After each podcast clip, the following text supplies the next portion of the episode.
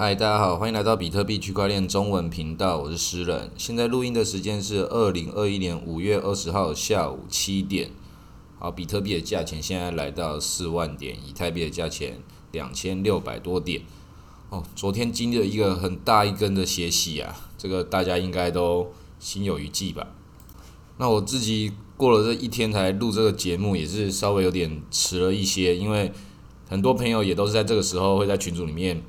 一直在问说现在怎么办？那我也跟大家也是会聊天，我没办法给大家什么信心或什么的，因为这种史诗级的这个大崩跌，确实这一次算是一个历史中的大事件。我不会像之前一样讲说啊，这种都是波动而已。今天这个就是一个很大的事件，没错。它直接跌到这个三万点，那一根针真的插的非常深，这个死亡之指就是一根直接戳了下来。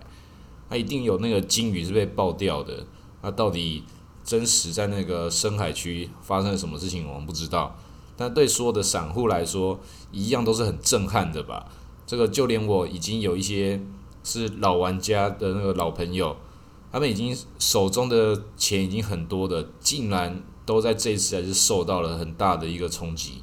他们都已经把自己的配置也都配置的很好，就是有比特币、有以太币、有美金，然后有 DeFi，像我之前一直告诉大家，你要做出的是一个系统一样。那有做出这样系统的人，他们受的伤都会比较小，那一定不会完全没有受伤。但是我有一些朋友，他们很惊讶，就是哇靠，竟然来了一根连我都受到伤害的这个范围计，这在酝酿什么东西呀？那这种事情到这种状态的时候，其实，在我们群组里面，已经没有人可以回答你说接下来会涨还是会跌了。其实，在更之前来讲，很多东西你也是要理解这种这种无常，有时候突然就会来一根这种这种大的。其实，那个做多跟做空都是一样的事情，它都是一种修行，都是耐心。做多就像是爬山一样，你必须要一点一点的一直往上爬；做空的时候就像是钓鱼一样，在那边等。等到的时候，一次跟他火力全开，就把它吊起来。啊，这做空真的是很难，真的是不要随便觉得自己有办法做空。在去年三月十二号的时候，我就尝试做空了，那算是我人生第一次做空。那我人生第一次做空，我就赔掉了几百美金。啊，那也是花我可以承担的钱。当然，那时候几百美金跟现在的几百美金完全是不同量级的。那时候几百美金对我来说，现在可能是。就可能乘一个两三倍以上，但当时我做空的时候，我就只差一天，我就觉得说快了，快了，差不多了，开始要开始要空的，结果没空到，就只差一天。所以一年三百六十五天，你能够精准到只差一天，这也很难的。然后精准到那一天的哪一个时间，哪一个时间，甚至是连哪一秒都有可能，这没有这么容易的。就像昨天插针一根插到三万点，如果有人在三万点那边。接了起来，然后马上回弹到四万点，那不就赚翻了吗？这是很多玩家都在这里说，哇，为什么我没有在那边抄到底呀什么的？其实你要自己知道，说如果你真的在那边设了一个单，你设了那一单设在那里的时候，很有可能金鱼就是因为看到你那边有那一单，它又继续再往下插，插更深。所以这些金鱼他们玩到一个量级的时候，是因为我们现在还不是金鱼，等到你已经有一点影响力的时候。你的那个资金量已经到了一个程度的时候，你会在某些资金池那边，你不能乱做一些那个太夸张的事情，不能开太高倍率的杠杆跟太高倍率的这个资金资金量在那边跟人家玩，因为这些其实看懂这些事情之后，你就知道这些金鱼他们一定要 一定要插针的，一定要割韭菜的，用各种的方法去割韭菜，但是他们有他们自己的这个生态。正如同我们任何一个人在所处的生态都一样，只是因为我们是属于比较小的鱼，我们对我们这些散户，我们都彼此不认识。虽然我们的行为模式各种都很像，但对这些金鱼而言，他们虽然也都是彼此就是一个独立的利益个体，那么游到某些深海区的时候，他们会知道说，我在这里就要做什么样的事情，我就有肉可以吃，我就有鱼可以吃，我不不要做太多奇怪的事情。但是如果有人违反这个地方的生态的话，它就会被其他的人、被其他的海怪给吃掉，这就是这个金融市场中的的真正的状态。尤其到深水区的时候，那我接下来再举例另外一个例子给大家听，大家就知道为什么金鱼他们要这样子玩。其实我们以那个 curve 这个 defi 来讲，那个区块链常常讲的那个 curve，那它没有讲到一点，就是说，其实在里面它就是一个大户博弈的游戏。那实际上你一定要买的，一定要参与它，因为对区块先生来讲，他一直在推广这个东西，说你要去参与它，但是他其实没有把那个散户的视野跟散户的视角去解释清楚，包含在里面。那我现在告诉各位散户，你们要做这种事情，一定要有一种视角，叫做金鱼的视角，跟散户的视角，它就是不一样的。金鱼他们在做什么事情？他们在里面去做这个流动性挖矿，然后把他们的这个筹码抵押进去，按照他那个智能合约跟他 DeFi 的规则，然后可以得到相对应的收益。那对散户来说，如果你这些事情你都没有操作，你也不知道，你只有一个概念叫做哦，我好像听懂一些喽。我觉得这个东西很不错，好像可以买。那你买了就会发生什么事情？就是如果说未来这个币真的是它的发展很好的时候，你有得到收益，你会你的钱你的那个客服你的价钱会变大啊。但是如果说你就只有这样子的话，你就丧失了去领那些空头、去领那些收益的机会。所以你完全不在这个游戏里面，你只是买了入场券却没有进场。那真正买入场券进场的玩家就在那边领这个收益，每个月给你一些收益，然后你可以拿这些收益，你可以去卖或是不卖，留在里面继续领下一段收益。但他在那个二级市场的时候，会配合着这个比特币或其他以太币的这个大盘，然后开始波动。那这个波动的时候，它就是有的时候会突然拉一根，跟其他各种币一样，有它的理由拉或者是乱拉都有可能。那这个时候，它市场中就会有韭菜，就会有其他的小鱼。在这里被这个波动给杀掉，那就是很正常的，一定会有这样的事情。那所以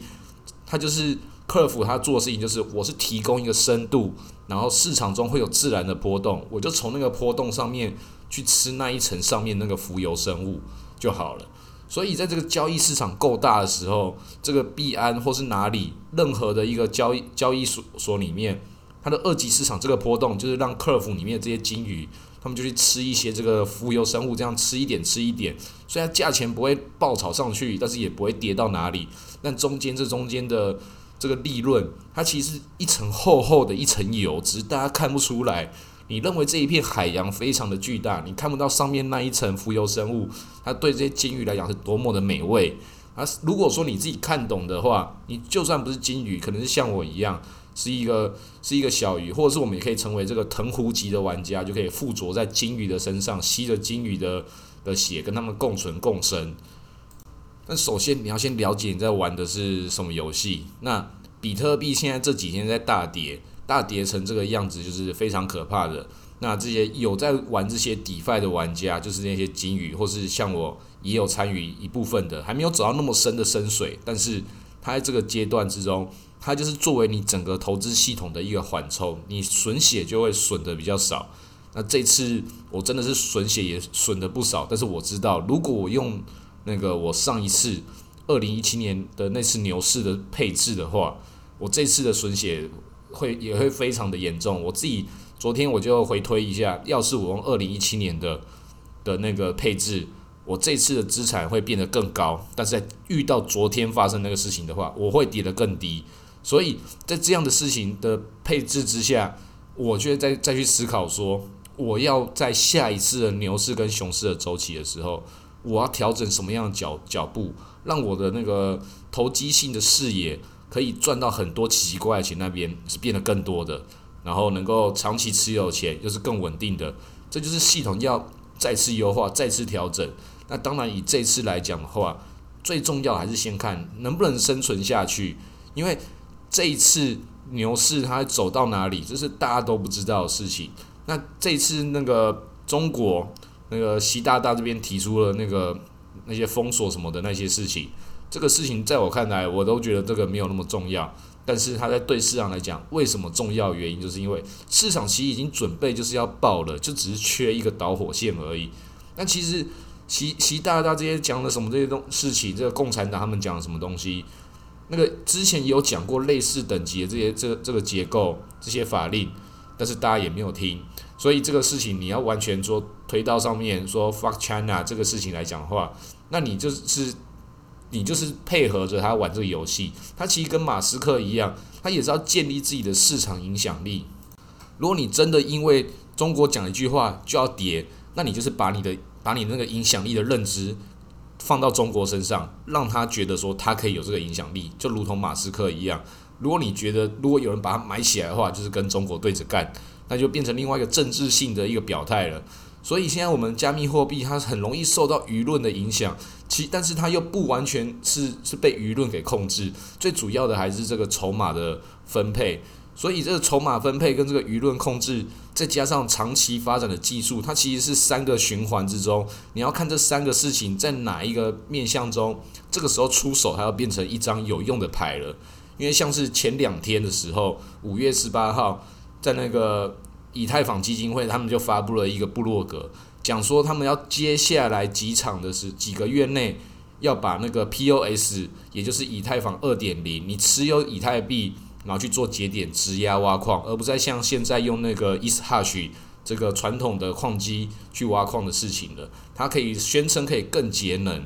那说是几个月内要发生的。那这个几个月内会多久？有可能是几十个月吧。因为二零一七年的时候我就已经以为要这样子了，到现在二零二一年的时候，我觉得好，那我们再看看吧。所以在这个技术面上来讲，他现在讲的这个事情，他在这个牌桌上面。影响力就没有那个政治面这么大。那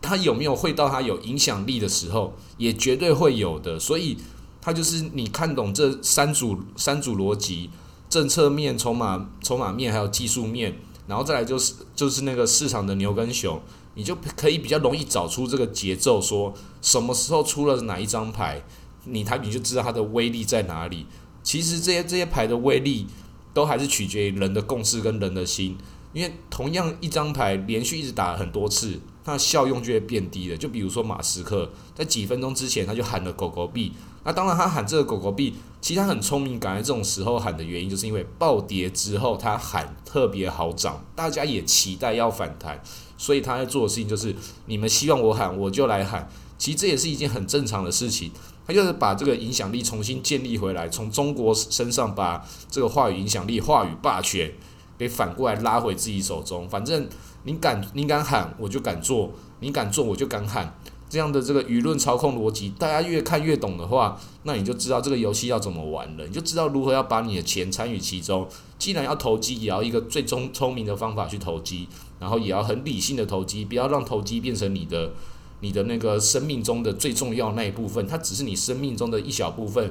增加一点不确定性，让你能够为生命带来一些其其他可能的几率，为生命多一点乐趣而已。还有很多很重要的事情，就比如说今天五月二十号，这一定是一个一个大家都要开始告白啊，或是对你生命中你爱的人去表达你的爱意，要做什么事情，是不是要送他一些狗狗币，或是做一些什么其他事情？它就是这个时候你很适合你去表达的一个时机，包含你可能送 NFT 啊或什么的。那当然，现在这个市场已经走成这个样子了，你还可以做这些事情的话，就代表说这些人对你来讲真的很重要。那会不会你从这个时候就开始可以思考，趁这个时候这个价钱跌成这个样子又反弹了，好像你就要思考，你历经了一次大劫，那历经一次住院之类的，终于回归强势回归，你还是从前那个少年吗？你要想想哪些人是最爱你的，然后你最爱的是哪些人？真的比特币赚钱这件事情，它值得重要到你要去迷失了心智吗？这个就要好好的思考了。因为赚钱是很重要的，其实有钱你才可以有一个好的一个心态。但是你为了要去追逐这个好的好的这个生活，为了要钱这件事情的时候，有可能你会迷失的更严重。所以那个在群组中有很多人各种的情绪啊，在这个上冲下起的期间，都变得非常的暴躁。那这种暴躁的情绪，大家要互相的调节，互相问好，大家都是这个比特币的教友，这个不要变成那个暴躁的狂热信徒，然后在这个牛市跟熊市的不确定性性之下，就直接那个崩溃爆炸了这样。啊，那我们这个群组中就希望可以